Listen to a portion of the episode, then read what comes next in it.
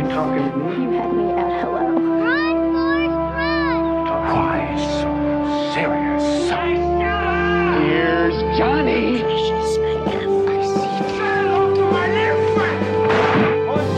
Vive el cine en primer plano. Bienvenidos a un episodio más de el podcast de cine preferido De todos. de todo México que se llama Primer Plano. Eh, muchas gracias por estar aquí otro en otro episodio más con nosotras. En este caso, como es costumbre, ah, no es cierto, estamos Luis nos abandonó. nos dejó por su trabajo, pero está bien, se lo perdonamos porque hace mucho frío hoy y probablemente él esté acurrucado, tal vez trabajando, pero feliz, ¿verdad? No sé, sentadito con su computadora y así. Esperemos, esperemos que no nos haya mentido y se haya ido de fiesta. I'm watching you. no, no es cierto. Pero bueno, estamos hoy nada más Maricela y yo y creo que este va a ser un episodio un poquito corto porque nos estamos esperando al estreno, super estreno que va a haber la próxima semana, que es de Irishman. Bueno, más bien este fin de semana ya, Este fin ya de sale. semana se estrena Irishman. Para cuando salga el podcast, la película ya va a estar en cines. Entonces, pues sí, eh, nos estamos esperando como que a ese fuerte estreno, ¿no? Entonces este va a ser un poquito más relajadito. condensado. Y vamos a platicar de una serie de Netflix y de una película que ahorita está en cines, que ya habíamos hablado un poquito la semana pasada. Eh, la serie es It's the End of the Fucking World, que es la segunda temporada de esta serie. Continuamos la historia de estos dos chicos que habíamos, me parece que la primera salió ah, por eso de 2017. Salió el año pasado, ¿no? ¿El pasado? Tengo entendido. Ok, no me acuerdo muy bien, pero sí, ya ha pasado un tiempo, ya, ya vino la segunda temporada. Es una serie muy Ah, rápida. 2017, no sé. 2007, Tienes ok. razón, perdóname. Eh, y además vamos a hablar de Doctor Sleep, que es la reciente película eh, de uno de los libros más aclamados, bueno, que nace de los libros más aclamados de, de Stephen King, que es The Shining, y de ahí pues pasamos a la, a la continuación de esa historia, ¿no? Que es la película de Doctor Sleep. Entonces, Marisela, ¿con qué te gustaría empezar? ¿Qué te parece si continuamos un poquito lo de Doctor Sleep? Que empezamos la, la semana pasada. Sí, yo la semana pasada ya les platicaba un poquito acerca de, de la película, de lo que a mí me pare- había parecido. Yo la verdad, o sea, no es una mala película, o sea, no, no sales, no te duermes, no sales del cine súper aburrido, ni mucho menos. Pero sí pienso yo que es como una película muy específica o muy como fanservice para los que son admiradores de Stephen King. Siento que está muy apegada a cómo Stephen King cuenta sus historias, a cómo son sus personajes. Y pues claro, o sea, viene de un libro de él. O sea, ¿por qué no habría de parecerse, verdad? El libro a la película. Aquí lo interesante es que la película anterior, que fue dirigida por Stanley Kubrick, no se parecía a la historia. O sea, Y Stephen King la odió. Exacto, Stephen King, digo, es muy sabido que no le gustó para nada. Y más que nada porque le quita eso Stephen King-esco que tiene, ¿no? La historia. ¿Sabes si él aprobó esta película? O sea, si fue Sí. a verla y dijo de que, ah, sí, sí me gustó, creo que Sí. se parece a lo que yo Literal, escribí. la amó, tipo, es de que lo máximo, súper bien, me encantó, me fascinó. Pero pues porque es su historia llevada prácticamente a la, a ¿Sabes la qué? pantalla. No, no me gustan las adaptaciones tan literales de los libros porque precisamente por eso son adaptaciones, o sea, mm, que, que lo, lo estás adaptando pero no puede ser lo mismo que tenías en el libro porque no funciona igual, o sea, en el libro está padre porque dejas muchas cosas a la imaginación, Claro. pero en, ya en, en una película lo estás como traduciendo esa imagen que tienes en la mente a, a- ya lo estás plasmando en algo visual. Entonces, si lo traduces tal cual, como que no. Pero fíjate. Se puede volver plano. Es que, ajá, pero también es curioso porque muchas veces es por ese mismo adaptar, a veces como que se pierde y a veces se gana. O sea, por eso muchas veces es como, es que casi siempre el libro es mejor que la película, ¿no? Pero en este caso, como que a hacer, no estoy diciendo que el libro sea malo, no lo he leído, pero al libro ser igual que la película, pero literal igual, como que ya no hay esa parte como de creatividad o algo, porque no existe un sello actoral verdaderamente en esta película. Yo no veo No. así como que el autor o el director como que dando su pincelazo en la película. No, no, no sé ni quién la dirige. ¿Quién la dirige? Ay, pues si me ayudas su Ah, nombre ah, a buscarlo por ahí. Ahí está Doctor. Sleep, puede venir ahí el director. Aquí está, aquí está mi compadre Pero definitivamente... Mike Flanagan. Sí, es Mike Flanagan. Eh, no, de nuevo, no, no, es, no creo que sea una mala película, pero podría ser mejor. sí, él, él es bueno en cine de miedo. Tiene algunas, algunas películas como, como una de la Ouija y, y otros que son de miedo. Pero de nuevo, yo no soy fan del terror. Esta película no da miedo, por cierto. Pero bueno, ni siquiera hemos dicho de qué va. Esta película sigue la historia de, de Danny, que es What? el chiquito Voy reaccionando que es el director de The Hunting of Hill Ah, sí, sí, sí, así es. Y creo que lo hace mucho mejor en sí, The Haunted of Hill claro, amigo, dedícate a las series de televisión, esa te salió bien chida. Sí, Bueno. pero como les decía, de, de, eh, de Shining, no de Shining, pero Doctor Sleep trata de Danny Torrance, que es el niño, el hijo de, de Jack Nicholson en la película de The Shining, donde ahora pues él ya creció. Bueno, más bien iniciamos la película justo cuando eh, acaban de pasar todos estos sucesos en el hotel y pues es como ya tratando de vivir de cierta manera una vida normal, eh, su mamá y él, ya obviamente sin su papá que quedó congelado, spoiler. Por si no han visto The Shining, Exacto. que salió en 80 y- 1970. ¿Setenta y tantos? Ah, el libro es del 77, la película Se me hace que es de los 80. del 80 y something. Ajá. Este, y bueno, pues sería raro que no estuviera raro el niño que salió de estos sucesos, Sí, ¿no? claro, está todo traumado el pobre. O sea, ¿y quién no? O sea, mi papá me anda persiguiendo por un laberinto con un hacha y por un hotel endemoniado, embrujado, o sea, loco, loco. Claro, y hay unas gemelas malvadas ahí que me quieren matar y luego hay una ola de sangre. O sea, claro que vas a salir mal de ese lugar. Entonces, obviamente, pues este chavo, pues prácticamente tiene los mismos problemas que su papá, ¿no? O sea, es alcohólico, es malhumorado, no tiene trabajo, o sea, y pues así poco a poco se va deslindando de su vida, de su familia.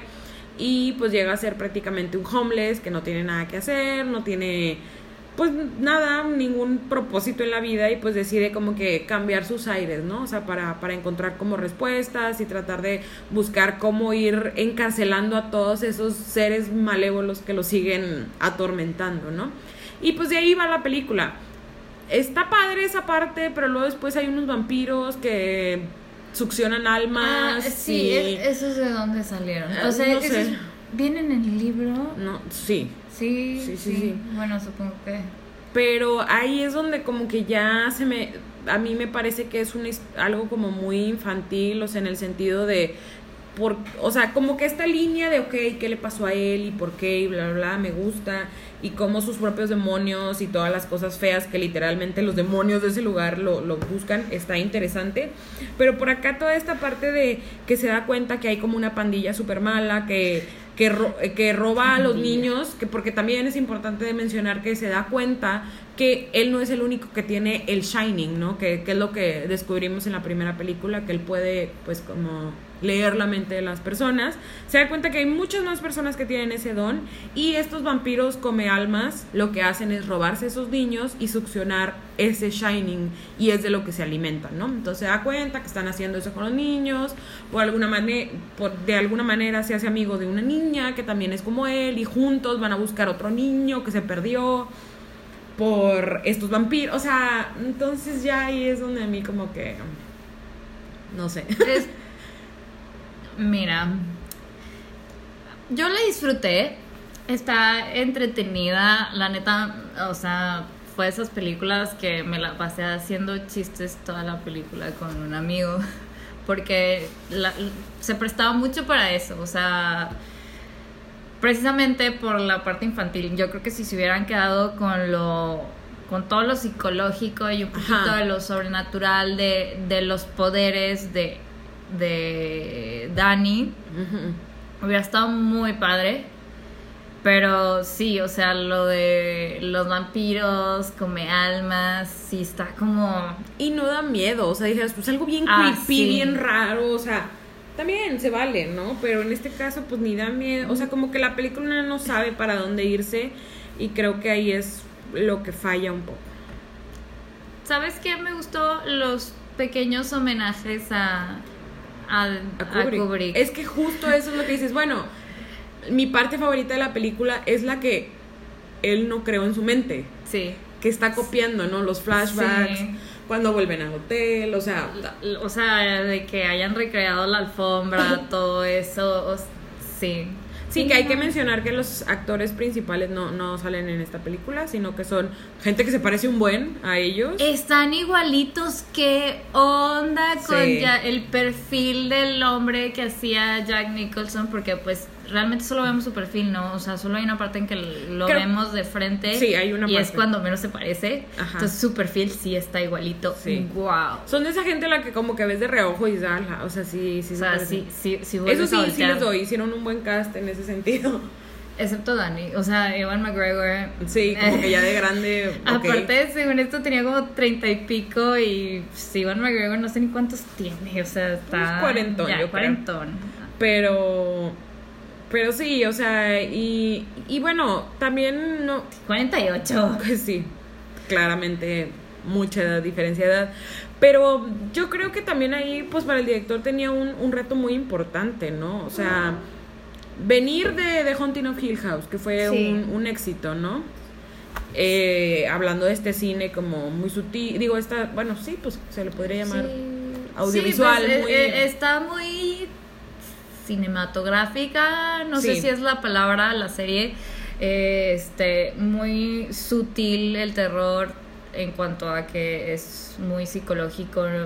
Hay dos jump scares a lo mucho. Entonces sí, sí este hombre sí traía mucha presión sobre sus hombros. Y, y aparte de que pues tu secue tu pre- no, tu película anterior la hizo Kubrick. O sea, Sí. ¿qué haces? ¿Qué haces? Y ¿Cómo, luego- cómo le haces para ser original en una película que no es, porque es una adaptación de un libro que ya viene, o sea, ya trae otra película detrás de eso? Sí, o sea, es algo muy difícil. O sea, digo, obviamente Kubrick para mucha gente, incluyéndome, es de los mejores, no diría directores, pero artistas de los últimos 50 años. O no, sí, ajá. ¿Más? O sea, por decir una, o sea, Bueno. en los últimos tiempos. Y, y, pues que te digan, oye, pues síguele, ¿no? Y tú de que, oh my god, o sea, ¿cómo le Qué valor de aventarte el paquetote. No, claro. Y por otra parte, tienes a Stephen King, que no le gustó esa, que es un, o sea, que viene de un maestro, ¿no? De un, de un gran artista, pero que a él no le gustó. Y este güey aquí sigue, No, Stephen gustó por King. sus pantalones. Pues es que también que, piensa que si es tu obra y la. Sí, sí, sí. Aunque sea buena o mala, pues se siente gacho, ¿no? Sí. Este. Tien- Tienes razón. O sea, no puedes a mí, ¿sabes qué? Kubrick, tú debiste haber escrito mi libro porque tu final de tu historia estaba mejor que el... O sea, nunca lo va a aceptar. No, pero... bueno. Pero, de nuevo, o sea, era un reto dificilísimo para él. O sea, hacer todo esto era muy, muy complicado. Lo hace, no creo, de nuevo, que, que, lo, que lo haga al 100%, pero pues es una película que... Que ahí se queda, ¿no? O sea, no, no la consideraría como que la secuela de, de The Shining, sino que es otro libro más de, de Stephen King que se ha llevado a, a la pantalla, ¿no? Que él tiene montonal de historias que se han, que se han ido a la pantalla. Pero pues eso, o sea, nada más sería como, ah, pues es otra, como decir Carrie o como decir, no sé, It, o sea, La- es otra más, ¿no? De muchos que tiene él este, en la pantalla grande. Y ya, yo creo que realmente, bueno, la película es muy larga también, dura dos horas y media. Eso te iba a decir, o sea, si pudieron cortar un chorro de cosas. Siento que a lo mejor no aprovecharon tanto el cast porque tienes a este hombre, el, el que sale en Wakanda, el, Sí. el papá de la niña, o sea, que me hace a mí un buen actor y lo pudieron haber aprovechado más. Digo, si ya tienes una película de dos horas y media, pues métele más backstory a los personajes, o sea, también no te dicen de dónde salen estos güeyes, quién fue el primer vampiro con No, y, y- y el Shining, ¿por qué o cómo? O sea, de dónde sale el Shining, o sea, sí. Y, y cómo se decide quién lo tiene que... O sea, sí, de nuevo, todos estos como loops en la historia que yo no sé si en el libro se respondan, o sea, no, no, no podría No, saberlo. pues, ya menos manita. Pero, pero sí, yo creo que ahí se queda, ¿no? Siento que The Shining es de las películas este más digeribles de Kubrick en el sentido de si nunca has visto, que espero que sí, pero si nunca has visto una película de, de Stanley Kubrick, creo que sería un buen inicio empezar por ahí y ya después pues ir pasándote a otras cosas un poco más loquillas. A ver, tu top, así, right now. Ay, no me Top digas eso. tres. Top 3, top 3. Top tres, Te doy ok, chance. O sea, de, de todas las películas Kubrick. que tiene Kubrick, un top 3. Este, no en orden, ahí sí no me, no me hagas decir en orden. Pero yo creo que Sin sí. miedo. Es que no, no, no, no podría decirlo, pero yo creo que Ice White Shot sería una de ellas, que fue la última que hace con Brad Pitt y Nicole Kidman. ¿No es con Tom Cruise? No. Perdón, Tom Cruise y Nicole Kidman. Kidman, que de hecho se dice que por eso terminaron su, su matrimonio debido a esa película. Que Kubrick no pudo ver en salas, murió antes de que, de que saliera. Y de ahí sería mm, Barry Lyndon, quizás. Ay. Y de ahí yo creo que está. mm, No sé si 2001 o La Naranja Mecánica. Uh. Esos pueden cambiar. O sea, puede estar ahí como uno o el otro. Pero Full Metal Jacket me gusta bastante. No sé, es muy difícil. Es que es muy difícil. Me gustan todas sus películas. Todas tus películas. Pero sí, entre esas tres, cuatro ahí estarían mis, mis favoritas. Son las que más he visto también. Entonces eso igual puede influir. Entonces, o sea, si alguien novato eh, de Kubrick quiere empezar a verlo, ¿qué recomiendas? Pues yo creo que, de The nuevo, Shining. la más digerible podría ser The Shining. Precisamente, no es de mis favoritas, tiene cosas excelentes, épicas, increíbles, pero no es de mis favoritas.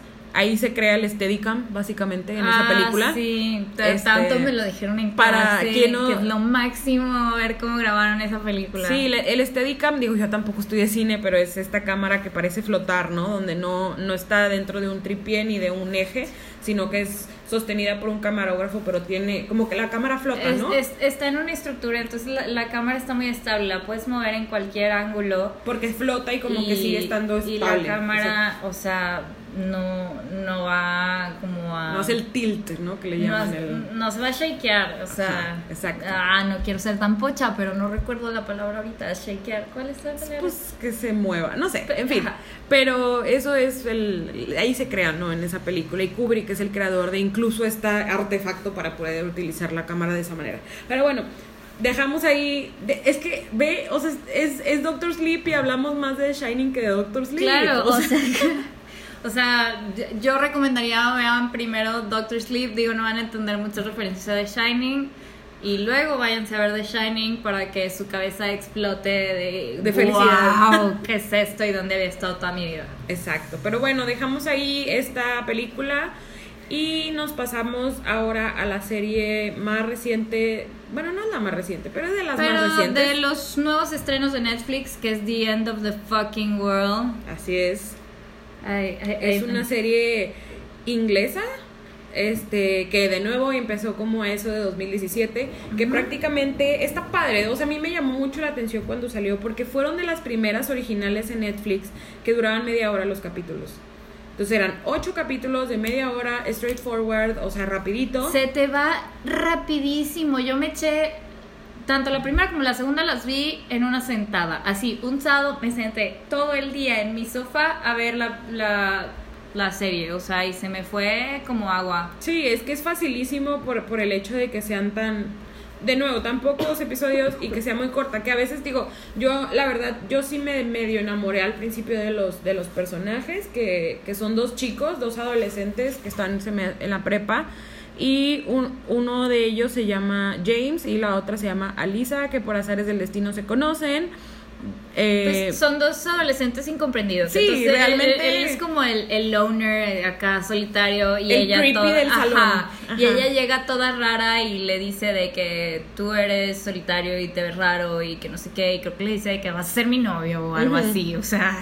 Sí, o sea, así llega con el de que tú vas a ser mi novio. Entonces es como esta, como especie de personas como anarquistas contra el sistema, pero ella, ¿no? Y por otro lado él es como súper solitario y manipulador, manipulable. Que al final, a, a mí lo que me llama mucho la atención es que el, o sea, son súper opuestos en el sentido de que él muestra un carácter todo frío, y, o sea, distante. distante y al final de que él es como el que tiene sentimientos y que no sé qué y ella es toda de que emocional, visceral, de que reacciona Bipolar. con los instintos y así y al final es como me vale la vida, o sea, Sí, entonces como que se unen estas dos personalidades, como dices tú, como agua y aceite y pues pasa, digo, sí, yo creo que sí podemos hablar de la primera temporada y lo que lo que lo que sucede en ella, que es que esta XY pasan cosas, se salen de sus casas y en eso se meten a casa de alguien, ¿no? O sea, como son súper anarquistas y súper chavos y les vale gorro todo, se meten a una casa de alguien, una casa muy bonita que está en medio como de un bosque y pues empiezan a comer la comida de ahí, comerse el vino del, del señor que vive ahí y luego pues el señor llega a la casa, ¿no? Entonces descubre que están ellos ahí y bueno, justo Re- antes... resulta, ajá, resulta sí. que el, el señor era básicamente un Depravado. depravado, ¿no? Tenía fotos de adolescentes y trata de atacar a Lisa, entonces llega James y la salva, pero pues al salvarla termina matando al señor encima de ella, entonces ella queda traumada porque le mataron a un hombre encima que aunque trató de atacarla, o sea, fue como que, güey, no matas a alguien, este, y pues él también de que mató a alguien que la iba a atacar, pero es como, güey, acabo de matar a alguien. o Por sea, esta chava que acabo de conocer hace dos días. Ajá, exacto. Entonces eh, ahí es como se desencadenan toda la serie de eventos. Al final de la serie, digo, ay, perdón, salió hace dos años. Si no la han visto, sorry por el spoiler. Vayan para allá a verla. Eh, al final de la serie, pues se dan cuenta que que pues James lo mató, entonces van, lo persiguen, le disparan y ahí se acaba, ¿no? Entonces te dejaba un final medio ambiguo, no sabías si iba a seguir la serie o no. Ya en eso el año pasado la confirmaron y luego este año se, Ya sale. ya salió, acaba de salir y continúa esa historia, ya te dice todo lo que pasó después de ese disparo, eh, te, sa- te saca un poco de backstory del, de este de este hombre asesinado que resulta que era un profesor que tenía a, a una pareja que era alumna de él. Está todo twisted con un humor súper negro y súper irónico todo. Y está, fíjate, y ese es justo, o sea, el primer episodio de la serie se lo dedican a un personaje que ni siquiera hemos visto en la serie pasada. O sea, la chava esta, ¿no? Entonces, Ajá. que ya ahí Bo- dejamos. La chava. Bonnie se sí, llama. esta chava que vayan a ver y, y vean de qué se trata su historia, que está súper interesante y me encantó. Ese primer episodio se me hace padrísimo, abre increíble la serie. No, por raro que, se- que se escuche, no extrañas a los otros personajes porque estás tan metido en saber qué pasó con esta chica, las cosas que le sucedieron y por qué ahora, o sea, te crea ese de, bueno, nos estás contando toda esta super historia, cómo se, se adentra ahora en la historia de los otros chavos que ya conocemos, que estos chavos como que más o menos ya volvieron a la vida real, ya dejaron de ser el Bonnie and Clyde y ser como runaways y ya, ya están como otra vez en su vida normal y real, pero pues claro que se quieren volver a ver y bla bla bla y pasan cosas y ya, yo la verdad me quedé a la mitad de la serie, no la he terminado, digo, ya dijimos que dura media hora y malamente yo no la pude terminar, pero esta primera parte que cuentan de nuevo esta historia de esta chava y ah, el reencuentro de estos chicos me gustó bastante. Tú, Marisela, que ya la terminaste, ¿qué tal? Sin spoiler, nada más. No, no, dinos, ¿qué no, opinas? o sea, les voy a decir, ah, a mí sí me gustó el, el final, eh, sí me gustó cómo cerraron la historia, cierra como que, pues, ni triste ni feliz, cierra como yo creo que tenía que cerrar, este, te deja igual el final un poquito ambiguo, no tan ambiguo como el de la primera temporada, si yo fuera de los productores, slash creadores, eh, directores, yo no haría una tercera. Yo Hasta creo ahí. que así está bien, así se puede quedar. Digo, está.